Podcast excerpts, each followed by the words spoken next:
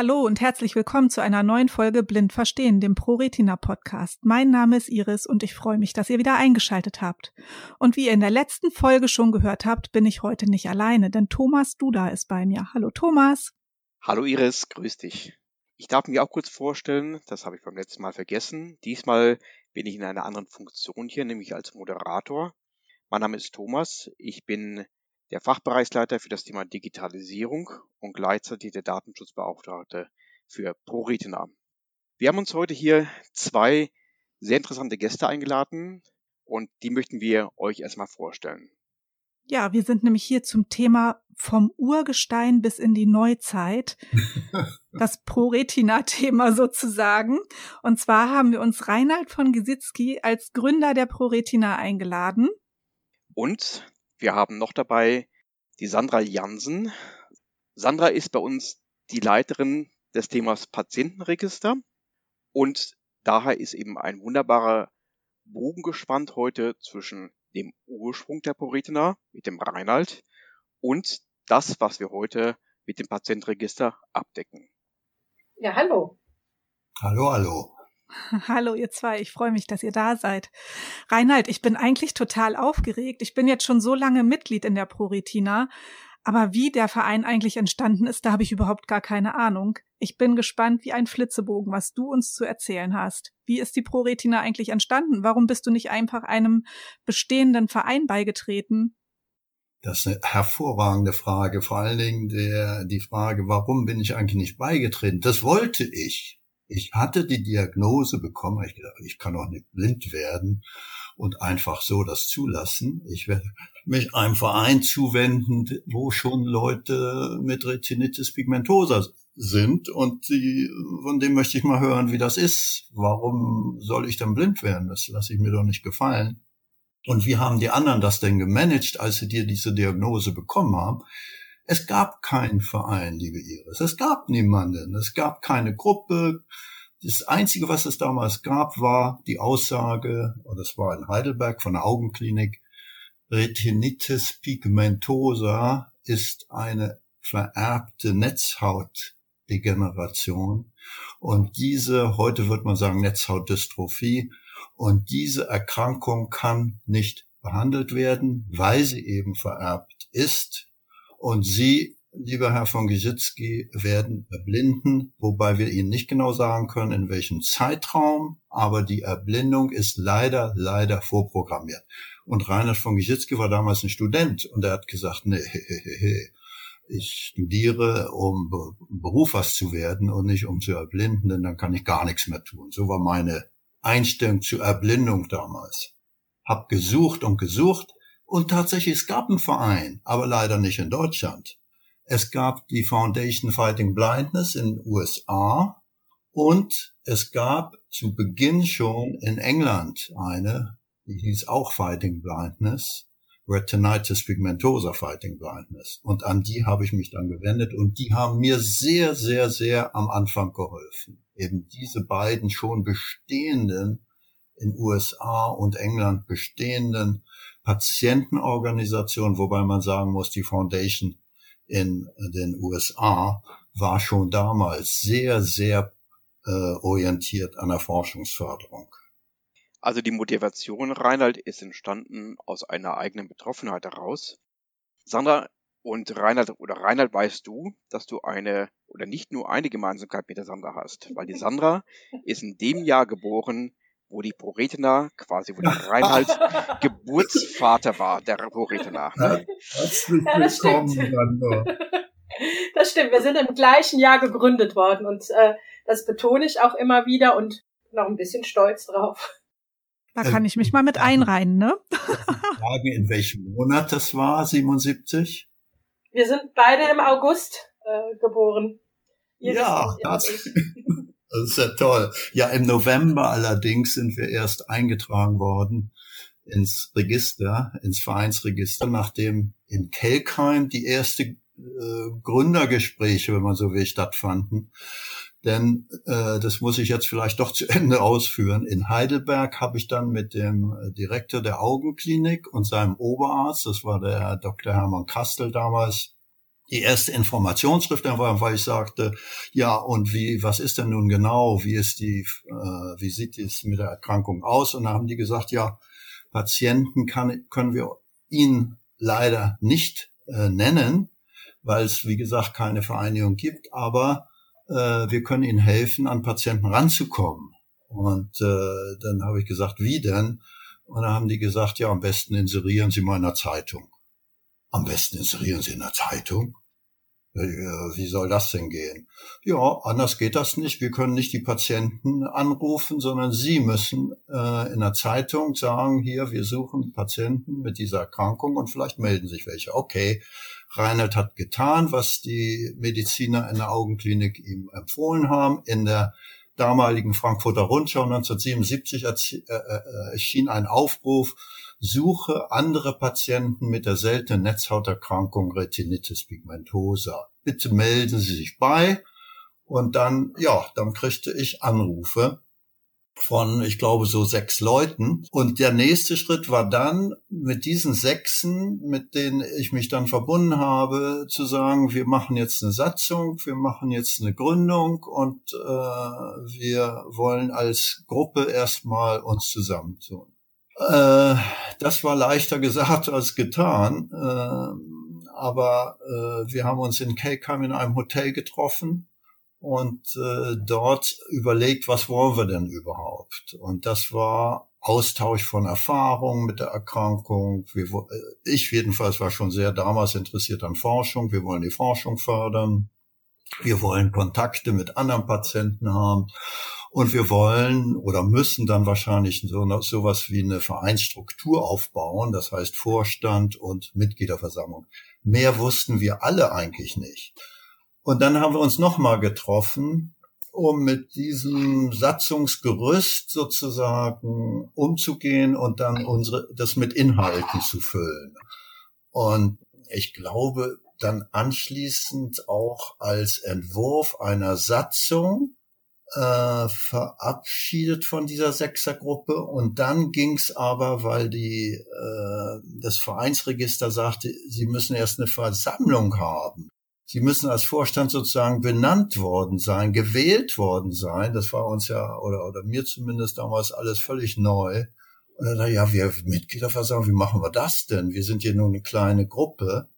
Und dann hatten wir Kontakt über einen der äh, Mitglieder der Sechsergruppe nach Bayern, nach Bayreuth. Das war der Herr Garletz. Und das hat eine Großfamilie. Und als wir äh, hörten, dass er doch immerhin äh, sechs oder zehn Mitglieder mitbringen könnte, haben wir gesagt, gut, dann treffen wir uns alle in Bayreuth. Und da hat die Mitgliederversammlung dann gesagt, so, wir möchten, wir wählen und äh, ja, dann wurde die erste, erste Vorstand auf diese Weise gewählt. Und mit diesem gewählten Vorstand äh, sind wir dann zum Vereinsregister nach Frankfurt gegangen. Rainer, wenn ich die richtig verstehe, dann waren es also nicht die Bayreuther Festspiele, sondern die ersten Pro-Retener Festspiele. ähm, und ähm, ja, ich, äh, Reinhold, ich hatte deiner Vita entnommen, dass du ja im Prinzip mit dem ganzen Thema studienmäßig relativ, äh, relativ wenig zu tun hattest. Ähm, aber die Sandra, die ist ja quasi fast vom Fach, weil Sandra, du hast ja Biologien studiert und dort auch promoviert. Was waren denn deine Motive quasi zu Buritina hinzuzustoßen? Ja, also es ist tatsächlich, ähm, dass ich in, im Bereich Medizin ähm, promoviert habe, eigentlich im ähm, Bereich Neuroanatomie. Aber ich sage immer, dass vom Gehirn bis zum Auge ist es ja nicht ganz so weit. Und ähm, ja, so hat mich das dann schon immer interessiert, die medizinische Schiene ähm, in meinem Studiengang. Und ähm, ja, grundsätzlich bin ich eigentlich mal ein sehr sozial engagierter Mensch und wollte schon immer Menschen helfen. Und was ich auch jetzt immer wieder erlebe in der ProRetina, wenn mich Ratsuchende anrufen, die völlig verzweifelt sind und man dann so ihren Weg mitverfolgen kann. Und ähm, wir hatten jetzt einen ähm, Ratsuchenden nach zwei Jahren, der ist jetzt aktiv in der ProRetina und da habe ich ja auch ein Stück mitgeholfen und ihm auch aus diesem Loch rausgeholfen. Und wenn ähm, dann Ratsuchende anrufen und sich nochmal bei mir bedanken und einfach sagen, ja, danke, dass Sie da waren. Und ich eigentlich denke, naja, so viel hast du jetzt doch nicht getan. Aber ja, das tut schon gut. Ne? Da geht man auch tatsächlich mit einem guten Gefühl abends ins Bett. Ich möchte jetzt ganz gerne nochmal zu Reinhard zurück, weil mich interessiert dieses Thema total. Reinhard, jetzt sind wir in Bayreuth gewesen und du sagtest gerade, ihr, also ihr wart zu sechst und der Bayreuther, der konnte zehn Leute mitbringen. Also wart ihr roundabout 16 Leute. Wenn ich mir jetzt aber vorstelle, heute ist die ProRetina ein Verein mit über 6000 Mitgliedern. Wie habt ihr das geschafft? Ja, wenn ich das so aus der Perspektive von, von heute sehe, wundere ich mich selbst. Aber ich muss dazu sagen, wir haben es eigentlich nicht geschafft. Jedenfalls nicht so schnell, wie wir alles glaubten. Ja, es gibt ja Retinitis pigmentosa. Ja, wir wussten schon, es gibt nicht wie Sand am aber wir wussten, es gibt noch mehr. Und mit denen wollten wir uns nur in Verbindung setzen. Aber wie machst du das, wenn du so eine, was hatten wir? Wir hatten was auf Papier und wir hatten guten Mut, dass eine Satzung uns jetzt helfen wird. Aber damit hatten wir ja eigentlich nur sozusagen die Grundlage äh, mit ein paar Worten und mit äh, hehren Zielen und äh, damit war's auch schon getan erstmal. Die liefen ja nicht einfach zu uns. Also ich schätze mal, es ist ja nun äh, ja bald bald 50 Jahre her. Äh, ich schätze nee, mal, so lange noch nicht. Jetzt noch muss ich aber demonstrieren. ich auch. Okay. Ist noch nicht 100 Jahre. Ich sage immer, wenn ich mich nicht erinnere, das ist etwa 100 Jahre her. Ich weiß, dass äh, wir damals gesucht und nicht gefunden haben am Anfang. Also gesucht äh, heißt, wir sind natürlich dann an die, an die, ich bin zumindest an die Augenklinik noch mal rangetreten. Die haben irgendwie gesagt, ja, wir dürfen nicht. Das ist äh, Datenschutz. Datenschutz für gilt natürlich auch für Sie, wenn Sie, auch wenn Sie jetzt gründen. Wir, wir unterstützen es gerne und sagen es auch weiter. Und das war es dann das Erste. Die sagten es weiter. Das also die haben die Werbetrommel Haus für euch gerührt. Genau, meine Hausklinik, wenn du so willst. Die hat das dann, der Herr Krastel vor allen Dingen. Der hat dann sehr die Trommel gerührt und vor allen Dingen, was uns dann geholfen hat, das war dann aber schon, naja, doch zwei Jahre später, 1979, erschien ein Artikel in der Zeit, die Wochenzeitung, die Zeit. Da hatte ich die Überlegung, wir könnten das doch mal in der Zeitung tun. Und irgendwie kam ich an den äh, Wissenschaftsredakteur. Und dieser Herr hat gesagt, ja, das ist ja eine seltene Erkrankung. Da habe ich ja noch nie was davon gehört.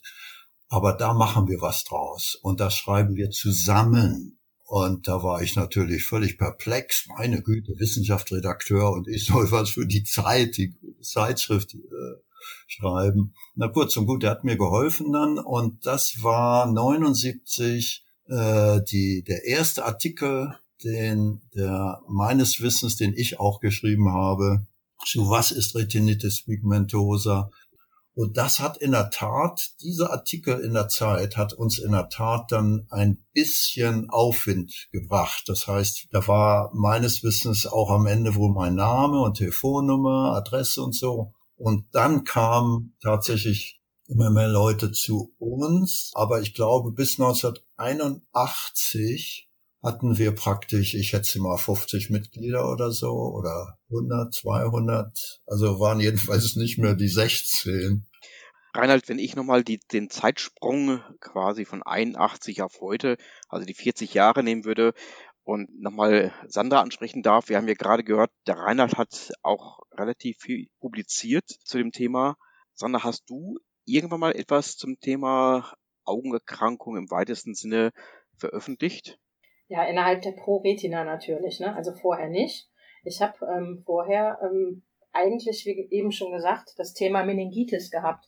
Ich habe ganz äh, lange Jahre Grundlagenforschung im Bereich der Meningitis, also der Hirnhautentzündung gemacht. Und ähm, ja, bei der ProRetina ähm, bin ich da natürlich für die auch unter anderem für die patientenverständlichen Broschüren verantwortlich. Das heißt, die, die auch einen, einen mal, wissenschaftlichen Hintergrund haben, vermute ich mal. Genau, also ich versuche die zu übersetzen ähm, von der medizinischen Sprache in die patientenverständliche Sprache. Mhm, verstehe. Und äh, für alle Hörer darf ich jetzt schon mal sagen, ich hatte es vorhin schon mal angedeutet gehabt, die Sandra ist ja bei uns äh, für das Thema Patientenregister zuständig Und was sich da genau dahinter verbirgt, das werden wir in einer eigenen Podcast-Sendung nochmal separat erklären. Ich schlage jetzt aber doch noch mal den, den Bogen zum Reinhard. Ich grabe in der Vergangenheit. Reinhard, Jetzt ist die ProRetina heute ein, ein großer Verein, der nicht nur Retinitis pigmentosa Patienten unter seinem Dach beherbergt, son, beherbergt, sondern sämtliche Patienten mit seltenen Netzhauterkrankungen, was großartig ist. Also ich äh, bin so dankbar, dass es diesen Verein gibt, weil ohne euch wäre ich, glaube ich, heute nicht so gut drauf, wie ich jetzt drauf bin. Ja, schön also mir persönlich hat das sehr viel ähm, Aufwind gegeben, weil ich immer jemanden an meiner Seite hatte. Mhm. Wie ist für dich das Gefühl, wenn du jetzt heute so auf den Verein guckst und guckst, was du in den letzten 43 Jahren eigentlich so begleitet hast, geschaffen hast, begleitet hast, mitgeformt hast, weil es ist ja ein Verein mit, mit vielen, vielen Strukturen geworden.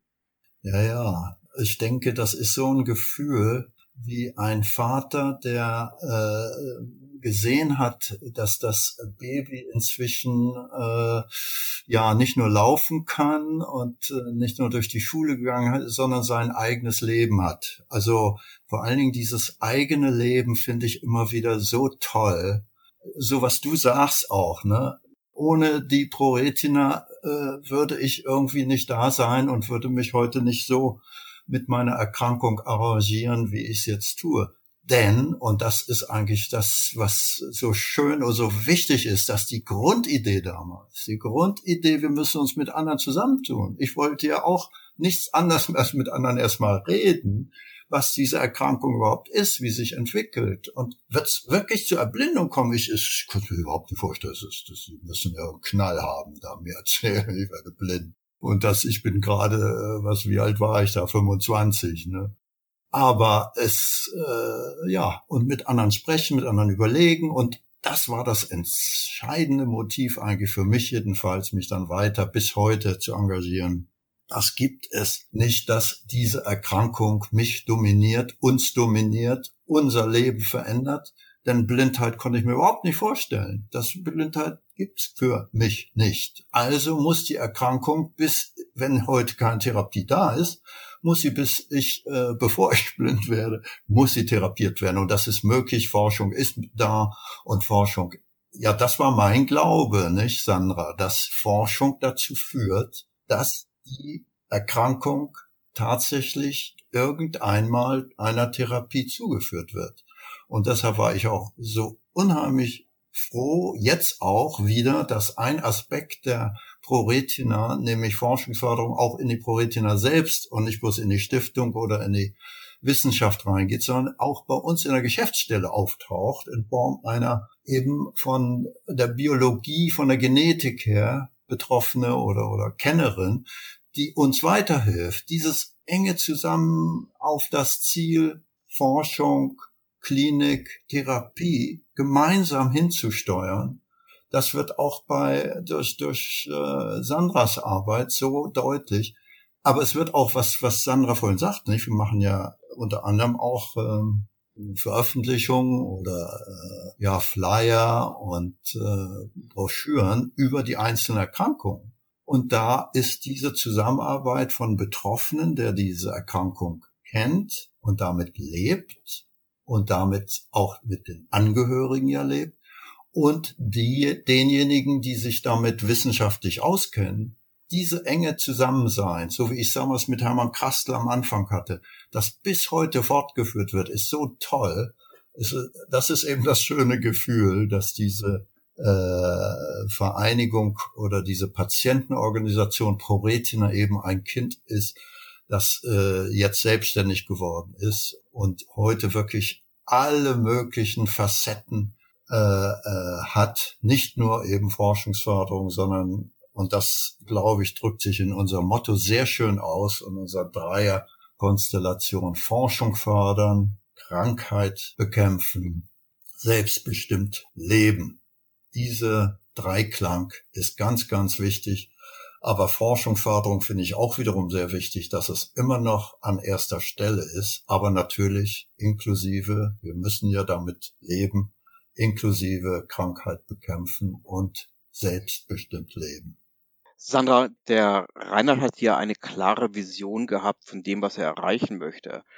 Kannst du das so unterschreiben oder hast, möchtest du es noch ergänzen wollen aus deiner Sicht heraus? Ja, also ich würde auch gerne die äh, Forschung äh, und gerade die Forschungsförderung weiter ausbauen. Ich meine, wir sind ja, ich habe quasi 2017 angefangen bei der ProRetina, äh, mit mir das Patientenregister und ähm, ja, ich finde auch die Entwicklung jetzt schon ähm, sehr schön, die das Patientenregister gemacht hat und somit auch die Forschungsförderung. Also wenn jetzt ähm, Kliniker bei uns anrufen und ähm, nach Patienten fragen für klinische Studien und wir die dann weiter vermitteln können als, als Makler, dann haben wir doch schon einen guten Schritt getan in Richtung Forschungsförderung. Und das muss natürlich auch noch weiter ausgebaut werden wenn ich da mal eingreifen kann, Thomas, dass genau das Moment, äh, ganz wichtiges Moment, dass nämlich da mit dem Patientenregister jetzt die Patienten systematisch erfasst und systematisch das Ziel Forschungsförderung, das mir damals sozusagen vorschwebte, aber nichts mehr als ein schwebendes Ziel sozusagen, dass das mit diesem Patientenregister seine konkrete Form annimmt. Und da hat der Sandra jetzt auch sehr schön mit der LHON die Spezialisierung auf eine diagnosespezifische Gruppe vorangetrieben bis zur Therapie. Oder ist es nicht so, Sandra? Ja, aber auch, also erstmal für LHON, das ist die Lebersche hereditäre Optikus-Neuropathie, das zur Aufklärung. Da haben wir natürlich auch ein eigenes Register aufgebaut. Das ähm, war eins meiner ersten konkreten Aufgaben. Aber was ich so schön finde, ist auch mitzuerleben, ähm, wie die Forschung da tatsächlich gefördert wird. Als ich nehme mal ein Beispiel. Wir hatten äh, letzt vor ein paar Wochen einen Anruf aus der ähm, aus einer Augenklinik. Ich denke, das kann ich auch nennen. Das war Tübingen und die suchten zu einem ganz bestimmten Genmutation, zu einer Ascher-Genmutation, einen ähm, Patienten. Und ähm, man sagte mir, dass sie so selten ist, diese Genmutation, und man sucht eben händeringend Patienten. Dann bin ich eben hingegangen und habe äh, über unser Patientenregister diese Patienten rausgesucht und es gab einen, einen Patienten, der sich bei uns eingetragen hat. Und beide Seiten, sowohl der Patient als auch die Augenklinik in Tübingen, haben sich wie Bolle gefreut, dass sie sich gefunden haben. Ne? Ja, und dann habe ich mich natürlich auch gefreut, dass ich die zwei vermitteln konnte. Und der, der Betroffene in, ich glaube, es war Hamburg oder Berlin, sagte, Mensch, da wäre ich ja im Leben nicht drauf gekommen, dass die in Tübingen mich suchen. Und ähm, ja, so war es quasi eine Win-Win-Situation. Ne? Und äh, das äh, ist einfach schön mitzuerleben. Genau dies, das sind genau die Dinge, wofür die Patientenauktion gut ist. Eine Patient mit dem anderen Verbindung. Wenn es bloß eine, wir sind ja alle selten. Ich meine, das ist natürlich dann besonders selten, wenn es eine spezifische Motivation von Ascher ist. Aber etwas, wo ich zum Beispiel mir heute die Frage stelle, ob wir nicht noch mehr tun können im Sinne von Verbindung zwischen äh, den Patienten oder den Betroffenen, die unter ganz spezifischen Aspekten, jetzt nicht bloß Mutation, von ganz spezifischen Aspekten betroffen sind. Ich habe neulich von jemandem gehört, der, du kannst das besser sagen, Sandra wahrscheinlich, der die Sudeck-Erkrankung noch zusätzlich hat. Und dann habe ich gehört, was? Sudeck? Ja, das ist eine ganz seltene, wohl eine Muskeldystrophie, die damit einhergeht. Und dann habe ich gesagt, ja, aber ich habe doch das schon mal irgendwann gehört. Und dann habe ich eine zweite Patient, eine Patientin, die auch Sudeck hatte. Und ich frage, die habe ich miteinander in Verbindung gesetzt. Und dann habe ich mir allerdings die Frage gestellt, ob das nicht sogar irgendwie eine Untererkrankung sein könnte. Und da ja, dabei bleibt's jetzt sozusagen bei dieser Frage, weil das könnte doch sein, dass durch das sich überlegen, welche besondere äh, Krankheitssituation da ist, wieso kommt das hier zu der Sudeck zusätzlich? Kann eine blöde Frage sein, natürlich, aber kann doch äh, vielleicht auch kein Zufall sein, dass Sudeck dazu, vielleicht kannst, kannst du sagen, was Sudeck genau ist? Da muss ich jetzt auch passen, jetzt hast du mich erwischt keine Ahnung. Aber auch da ist es wieder so, ich dachte eigentlich, dass ich alle Netzhauterkrankungen kenne. Und ähm, mhm. also wir haben mittlerweile im Register 45 unterschiedliche Netzhauterkrankungen. Und ähm, es sind trotzdem immer wieder Ratsuchende, die mich überraschen und mir Namen nennen von Augenerkrankungen, wo ich dann auch erstmal schlucken muss. Und ähm, den Fall hatten wir letztens auch, ein Honigwabendystrophie, noch nie gehört. Und zufälligerweise ruft dann ein paar Wochen später noch einer an. Und meine Kollegin und ich, wir tauschen uns aus und sagen, hör mal, Sandra, da hast du doch mal, hast du mir das nicht erzählt, diese verrückte Erkrankung? Und ähm, ja, so haben wir auch diese zwei zusammen vernetzt. Ne? Und äh, das finde ich schon interessant. Und die hätten sich ja nie gefunden ohne die Proretina. Genau. Ne? Ja, ja, und zwei genügen eigentlich, um sich auszutauschen, weil dann man vergleichen kann und dann gemeinsam, ich, wir haben ja bei BBS zum Beispiel, Badet-Biel-Syndrom, das ist ja auch eine relativ, oder nee, ist, ist eine sehr seltene. Und äh, die haben sich äh, zu zwei, zu dritt getroffen und dann vier, fünf und dann gab es noch mehr und dann gab es eine Klinik, die sich da spezialisiert hat, das, weil da ja Nierenprobleme, Obesitas und glaub, ja, Gehör, Demenz, Tendenz zur Demenz, glaube ich, geht bei BBS wohl auch manchmal einher dass die sich gefunden haben und dann eine eigene Gruppe gebildet haben. Eine eigene, und das ist für die Proretia Dinaria natürlich eine besonders gut organisierbare Sache, dass man eine eigene diagnosespezifische Gruppe bildet. Ich kann mich noch erinnern an die ersten äh, Entwicklungen zur Ascher-Gruppe, die ersten diagnosespezifischen äh, Überlegungen für eine Informationsbroschüre, dann Kontakte zu vor allen Dingen damals auch Heidelberg, so dass die dann auch eine klinische äh, Kontakte hatten die, von der Ascher-Seite her. Also das äh, zeigt, wie wichtig die ersten äh, Auseinandersetzungen, ersten gegenseitigen Informationen und dann eine Organisation innerhalb der ProRetina und dann fühlt man sich sozusagen zu Hause im großen Haus der ProRetina, wobei man sagen muss, das große Haus ist auch manchmal ein bisschen gebröckelt. Und mit Bröckeln meine ich jetzt, dass gerade auch so diese Diagnosen oft so wichtig sind in ihren Auswirkungen auf die Betroffenen, dass sie sagen, nee, wir haben unser Eigenleben nicht mehr hören oder schlecht hören und schlecht sehen sind zwei Aspekte und äh, wir verstehen die, die bloß ein bisschen Sehprobleme haben, nicht warum die dann ihre eigene Gruppe haben oder warum die so wichtig sind. Wir sind mit unseren Hörproblemen viel wichtiger, in Anführungsstrichen. So, und das hat sich bei Ascher schon gezeigt damals, dass dieses Eigenleben äh, der Ascher-Gruppe zu einer ja, Abspaltung, sag ich mal, geführt hat. Zwar keine volle Abspaltung, aber das Eigenleben hat dazu geführt, ja, wir können uns ja selbst organisieren. Denn mit den, ihr habt ja mit den äh, Leuten von den HNO wenig zu tun. Also äh, machen wir unsere eigene ja, HNO oder Ascher Gruppe auf und trennen uns von der ProRetina, um auch äh, als nach außen als kleine Patientenorganisation uns äh, selbstständig zu machen. Aber die Gruppe blieb trotzdem auch in der ProRetina erhalten. Also das heißt, diejenigen, die besonders schwer von ja, Blindheit und Taubheit betroffene, was, was natürlich eine enorme zusätzliche Schwierigkeit ist, äh, die hat sich dann abgespalten und hat sich weiterentwickelt, während die weniger stark betroffenen Ascher Betroffenen in der Proretina verblieben sind. Wir haben ja immer noch die diagnosespezifische Aschergruppe. Und die ist ziemlich groß immer noch, Reinhard. Schön zu wissen, ja. Aber ich würde dann nicht sagen, Reinhard, dass das Haus bröckelt, sondern es hat einfach noch zusätzliche Zimmer bekommen. Die Wohngemeinschaften haben sich anders aufgeteilt hier und ähm, ja, die vielleicht auch die, die Lebensmodelle, die in den Wohngemeinschaften sind, die haben sich ja schlichtweg verändert. Hm? Aber ja. mit über 6000, will ich mal sagen, haben wir doch schon ein sehr stabiles Fundament. Mhm.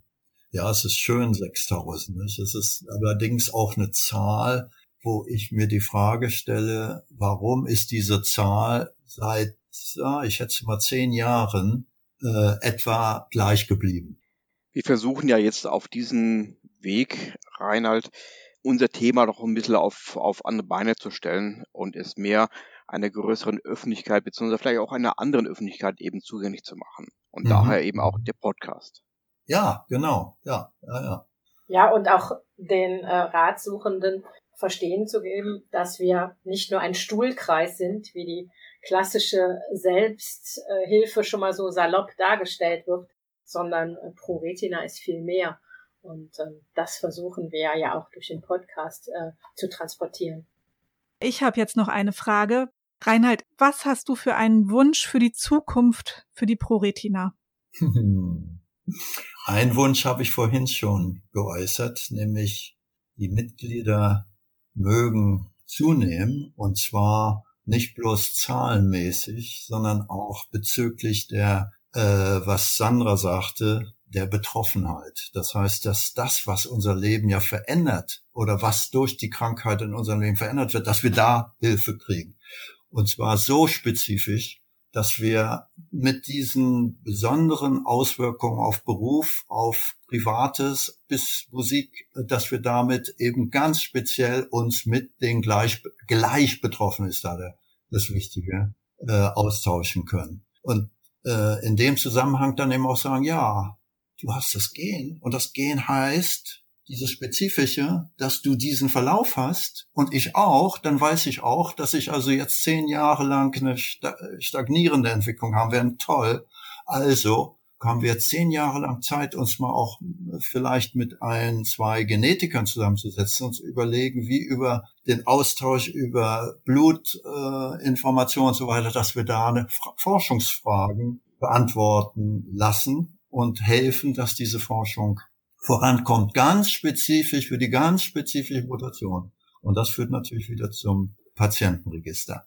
Aber eine Zukunftsfrage würde ich sehr gerne auch beantwortet haben von der ProRetina. Äh, wie können wir die, das große Potenzial, das wir als Patienten haben, von Erfahrung, von den Kenntnissen im Umgang mit der Erkrankung, wie können wir das in Zukunft so eng mit der Klinik oder mit den Augenärzten und mit den Forschern verbinden, dass das wirklich zu einer, ich würde mal sagen, patientenorientierten, eng patientenorientierten äh, Forschungsgemeinschaft wird. Also, dass nicht Projekte da laufen in, an verschiedenen Universitäten und äh, in, in Instituten und Labors, wo wir nichts wissen oder die kommen nachher nach fünf Jahren haben eine Grundlageninformation für uns, dass da nämlich noch ein Enzym und noch irgendwas entdeckt wurde,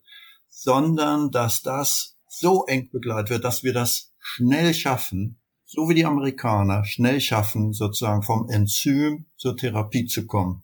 Also, dass wir den, das Ziel, das uns damals vorschwebte, Therapie, dass wir das durch unsere großen Erfahrung, große Beziehung, Netzwerk, das wir haben zu den Kliniken und Forschern, dass wir das noch intensiver nutzen, um noch schneller in Richtung einer Therapie äh, voranzukommen.